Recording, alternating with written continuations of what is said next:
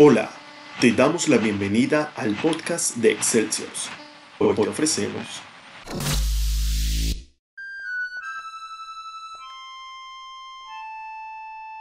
Con sus 40 años, Víctor creía que ya no estaba capacitado para jugar a las escondidas. Les explicaba a los sobrinos que se requieren ciertas tácticas para evitar ser encontrados, pero que quizás por el paso y el peso del tiempo, o porque estaba vestido para salir a su trabajo, le era difícil escabullirse debajo del aparador de la cocina sin que la madera del mueble cediera ante la masa de un hombre adulto jugando con los chicos.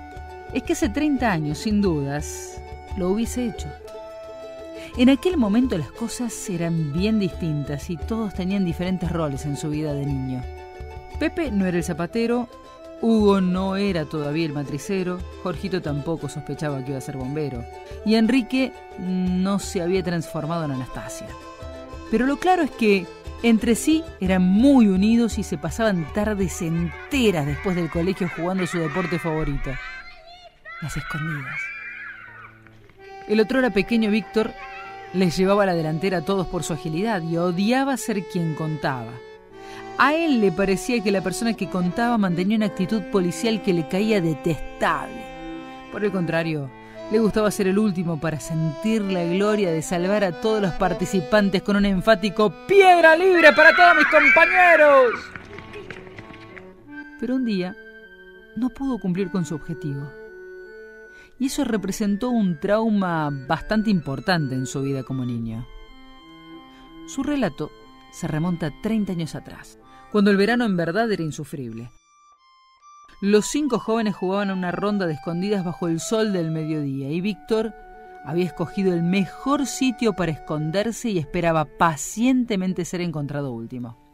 Se alejó bastante, más que de costumbre, pero lo cierto es que a mitad del juego y con casi la totalidad de los jugadores atrapados, se apareció la madre de Pepe trayendo bebidas, invitándolos a todos a comer algo. Víctor nunca se enteró de esto. Y tardíamente se encontró con sus compañeros de juego comiendo las sobras de un asado hecho por vaya a saber quién. Este evento marcó su vida. No había podido cumplir con el fin principal de su estrategia.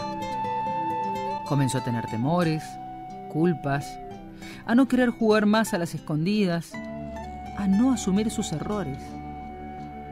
Pero como he sabido, el tiempo siempre se encarga de saldar algunas deudas y, y fue así como pasaron los años. Estudió, se recibió, forjó un futuro, se casó y llegó a este punto de su vida donde recuerda la anécdota. Este recuerdo, sin dudas, disparó las ganas de reencontrarse con sus amigos, ahora ya adultos. Comenzó a organizar un asado para reunirlos a todos. Pepe pondría su casa y cada uno iba a llevar la carne para la parrilla, a excepción de Enrique porque según se dijo estaba ocupado en Palermo los sábados y se disculpó que no podría asistir. Víctor los reunió todos y la noche se hizo interminable.